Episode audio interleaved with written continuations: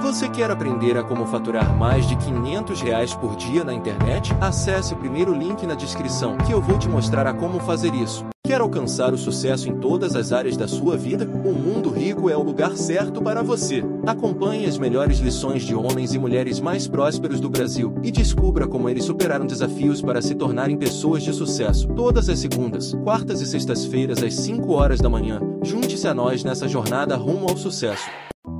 O Brasil que queremos só depende de nós. As pessoas acham que o Brasil que eu quero depende dos outros. E nunca da gente. Você anda na rua, tem lixo na calçada. Quem é culpado? A população. Tem países, você esquece o celular em cima da mesa, você vai embora. Depois de uma hora você volta, o celular está em cima da mesa. Então nós precisamos que as pessoas se conscientizem que o Brasil que nós queremos só depende de cada um brasileiro. Eu sou disléxico, tenho dificuldade de aprendizagem. Quem é disléxico tem dificuldade de aprender a ler. Então eu, eu gosto muito de estar falando, estar escrevendo, porque eu gravo com mais facilidade. Eu nasci em Brusque, Santa Catarina, uma casa de madeira. Fui para aula, eu senti que eu tinha dificuldade de aprender a ler. Lá com uns 10, 12 anos, não entendia porque que todo mundo lia normal e quando a professora Luciano, é, continua a leitura. Eu não, eu, você vê as letras e não, você não consegue ligar, você faz uma leitura muito ruim. E depois eu, eu descobri que eu, para aprender, eu tenho que escrever, falar em voz alta e ver. Eu só fui aprender a ler porque eu pensei, não, não é possível, sou ótimo em matemática, mas por que, que eu não aprendo a ler? Aí eu pensei, o que eu vou fazer? Eu vou começar a ler jornal, eu vou começar a ler revista, eu vou começar a ler livro, tudo que tiver gibi, na época tinha um gibi, não É. tinha? Via Pato Donald, via tudo que pudesse das revistas da Disney. Então eu lia, lia o tempo todo até eu começar Quadrinho a mais ter... fácil pra quem é disléxico, Ah, né? Um pouco. é, Mas assim, ó, se eu pego um livro e leio pra mim, Só lendo. só lendo, Tá. eu sou capaz de começar a leitura e quando terminar, não sei, eu não, eu não guardei o que, eu leio. desespero. É, então eu gosto muito mais de ler em voz alta. Eu levo uma caneta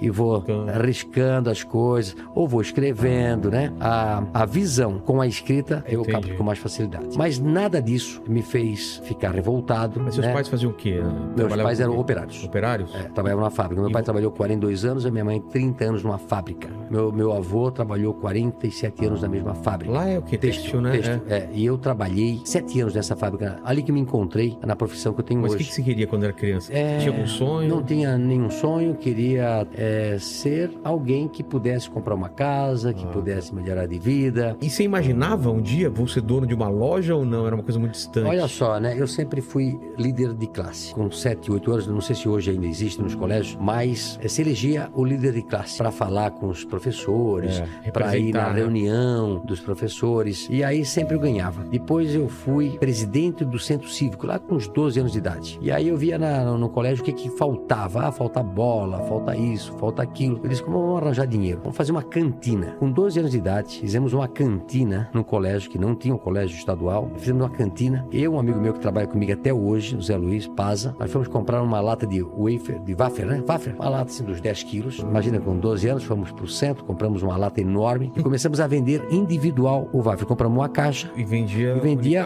tablete, né? O sucesso foi tão grande. Semanas depois, já vinham combis para vender chicletes, gomas, balas, tudo, tudo. Foi uma loucura. E isso me despertou que eu poderia fazer algo mais. É importante para as pessoas que começam a sua vida ter autoestima, acreditar em si e saber que pode fazer a diferença. Então, fui líder de classe, fui para o segundo grau e depois fui para a faculdade. Faculdade, no primeiro ano, eh, no segundo ano já fui presidente do Clube dos Estudantes Universitários de Brusque, que era o clube que angariava dinheiro dos estudantes para pagar os ônibus para ir para Blumenau. É, hoje não sei como é que funciona, acho que eles ganham de graça do governo. Mas antigamente nós precisávamos pagar, além da faculdade, precisávamos pagar os ônibus que saíam de Brusque, andavam uma hora até Blumenau. Eram, devia ser quatro ônibus de noite, quatro ônibus de dia, e aí eu fui presidente desse clube, organizei bastante o clube, angariava dinheiro, tinha secretário, parecia uma empresa, né? E aí eu pensei, caramba, a gente pode chegar por ali, né? Aí já trabalhava de vendedor. E logo, logo, trabalhando de vendedor, vi a possibilidade que apareceu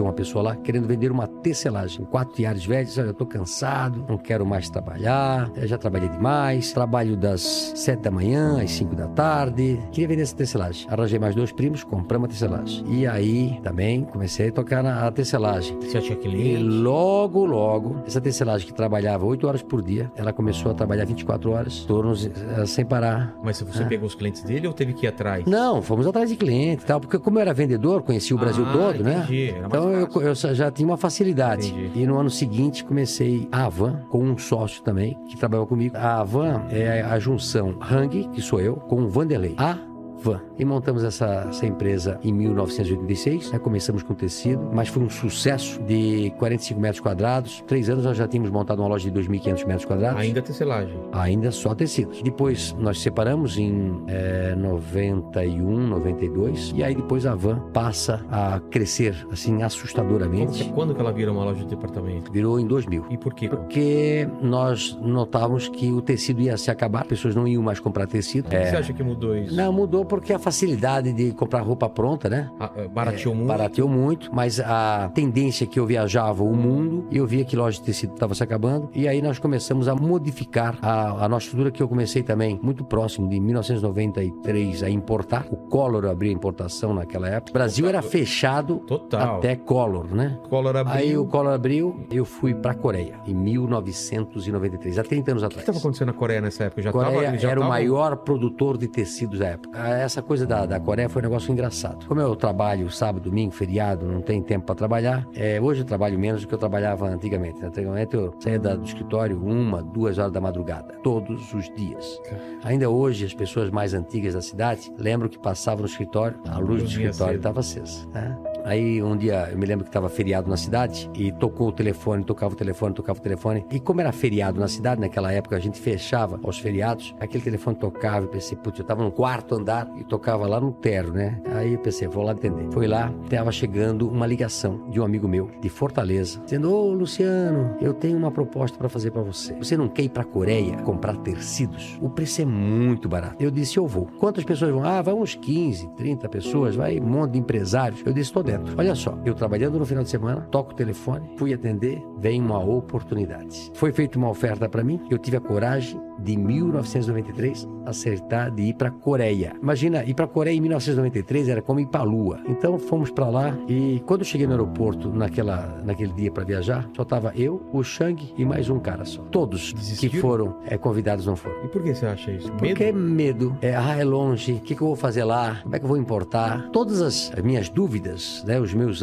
minhas dificuldades, eram inerentes a todos eles. Claro. Né? Eu vou para Coreia, vou fazer o quê? Um país, como é que eu vou importar? Era tudo novo, mas a gente foi para Coreia e mudou minha vida. Sempre falo para as pessoas que querem abrir a cabeça, né? Tem pouco dinheiro, guarda e vai pro exterior. Cuidado com que país você vai, né? Eu fui a primeira vez para a Europa, viajei a Europa toda em 1988, mas no ano seguinte fui para os Estados Unidos. Os Estados Unidos me abriu a cabeça. E chegando na, na, na Coreia, chego à noite lá e aí pego um táxi e fui pro hotel. Eu, o Shang e mais o Wellington, que foi comigo naquela época. Cheguei lá, eu vi cheio de luz vermelha, luz vermelha para tudo quanto é lado lá na Coreia. Eu disse, Shang, o que são essas luzes vermelhas? Tá lotado de luz vermelha aqui, o que, que é? Ele disse, Luciano, são tudo igrejas anglicanas. E aqui se prega a riqueza. Aqui o povo, as religiões pregam que se você ficar rico, você ganha uma dádiva de Deus. Eles incentivam a você a estudar, incentivam a você ganhar dinheiro, incentivam a você empreender. E eu disse, poxa, bem diferente do Brasil, né? Né? E hoje eu noto nos Estados Unidos muito isso, né? Você chega com um carrão, o cara diz, pô, que legal, um dia eu vou ter um carro igual a você. Vou lutar, trabalhar, parabéns,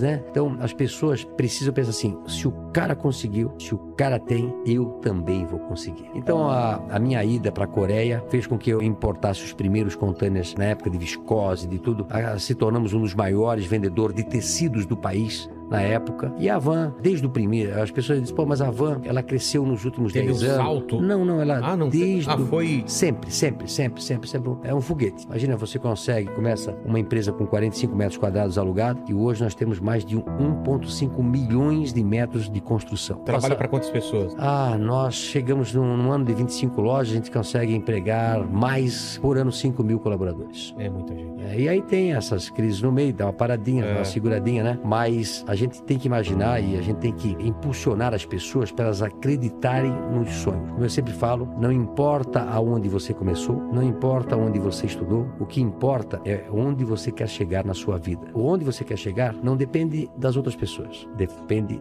de você. Você faz a diferença na sua vida.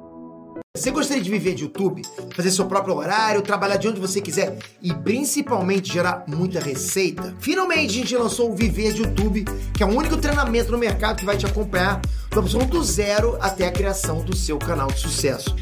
basta garantir sua vaga clicando no botão abaixo para começar seu império no YouTube, hein?